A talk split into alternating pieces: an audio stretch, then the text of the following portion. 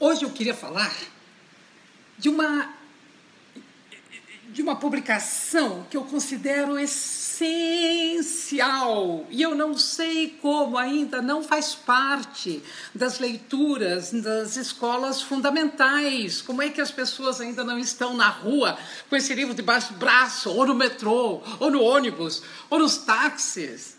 Que é o livro que eu falo sempre dele, mas eu preciso continuar falando enquanto não vir esse livro passeando pelas ruas, que é o livro de Henry David Thoreau, chamado Desobediência Civil, porque é uma parte do livro, e a outra parte é Walden, que é o lugar onde ele foi morar por dois anos, dois meses e dois dias, procurando o que era essencial ao homem. Construiu uma cabaninha e ali ele morou em situações assim mínimas.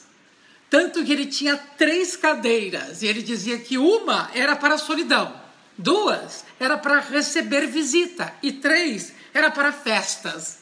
Mas que daí, quando haviam essas festas, as pessoas queriam dividir um espaço tão igual que ficavam todas de pé, dividindo o mesmíssimo espaço. Leia, é urgente. Walden, David Thoreau.